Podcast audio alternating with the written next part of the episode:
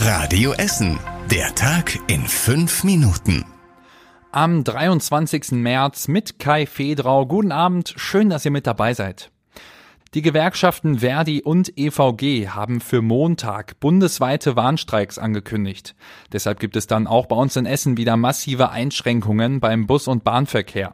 Die Deutsche Bahn und auch die Ruhrbahn bei uns in Essen werden bestreikt. Deshalb gibt es Montag keinen regulären Linienbetrieb bei der Ruhrbahn.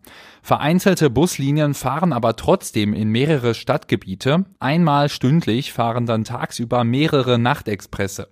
Welche Buslinien das genau sind, lest ihr auf radioessen.de.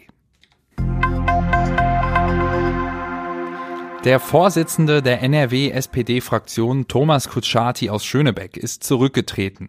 Grund dafür war sein Vorschlag für eine neue Generalsekretärin. Sein Vorschlag hatte keine Zustimmung bekommen, was für Kritik gesorgt hat. Offenbar gab es aber schon seit der SPD-Niederlage bei der NRW-Landtagswahl im Mai letzten Jahres interne Kritik an Kutschaty. Der 54-jährige Essener hat daraus jetzt Konsequenzen gezogen und seinen Rücktritt verkündet. Die SPD in Nordrhein-Westfalen steht deshalb jetzt vor einem personellen Neuanfang. Der SPD-Landtagsabgeordnete Frank Müller aus Krei sagte uns, für ihn sei heute ein schwerer Tag. Also zunächst will ich erstmal sagen, dass ich diesen Rücktritt äh, zutiefst bedauere. Ich arbeite seit vielen Jahren eng an Thomas Kutschaty zusammen und ähm, habe äh, immer sehr gut und vertrauensvoll mit ihm zusammengearbeitet. Jetzt ist es in so einer Partei natürlich so, dass es nicht nur eine Person gibt, sondern es gibt auch Vorstände und Menschen, die natürlich erstmal auch Verantwortung übernehmen. Das ist ein Landesvorstand, stellvertretende Vorsitzende.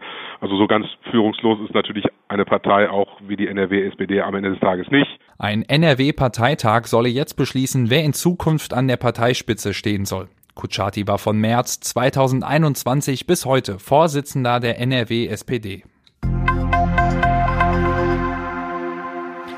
Die Stadt Essen hat ihre Pläne vorgestellt, wie sie den neuen Leuchtschriftzug auf dem Handelshof finden will. Zuerst muss aber geklärt werden, wie es mit der Technik überhaupt weitergeht. In der Ratssitzung hat die Stadtverwaltung ihr Konzept vorgestellt. Demnach gibt es erstmal drei Möglichkeiten. Die Leuchtreklame könnte für immer abgebaut werden und das war es. Dann gibt es die Möglichkeit, ein LED-Netz aufzubauen und wechselnde Werbebotschaften erscheinen zu lassen. Oder man baut eine ähnliche Anlage wie bisher auf, dann aber mit LED-Lampen. Die verbrauchen weniger Strom und müssen nicht so oft gewartet werden. Bürger, Politiker und Verwaltung sollen dann gemeinsam Ideen für den neuen Slogan suchen. Danach kommt noch eine Werbeagentur dazu. Bis Herbst sollen die konkreten Vorschläge vorliegen. Nach dem Einbruch in mehrere Stellwerke der Deutschen Bahn im Januar hat der Staatsschutz heute mehrere Wohnungen durchsucht.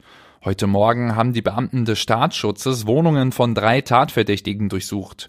Die 16- bis 22-Jährigen sollen unter anderem im Stellwerk Krei einen Notausschalter betätigt und damit für Störungen im Bahnverkehr gesorgt haben. Es kam deshalb zu Verspätungen und Umleitungen. Parallel zu dem Vorfall in Krei gab es auch Manipulationen in Leverkusen und Schwelm.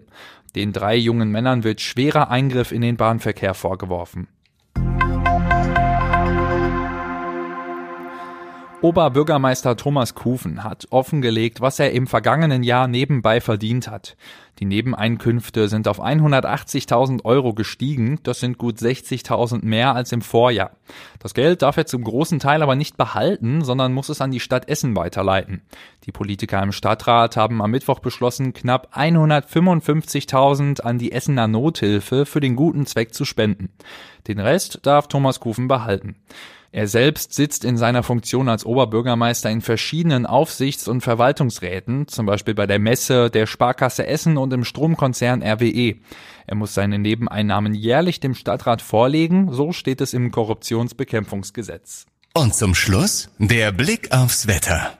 In der kommenden Nacht bleibt es windig, bewölkt und auch regnerisch, bei Werten um die 12 Grad und morgen geht's dann mit viel Wind weiter, auch wieder ganz viele Wolken am Himmel und es lockert sich nur selten mal auf. Dazu gibt's noch vereinzelte Regenschauer bei Temperaturen um die 16 Grad.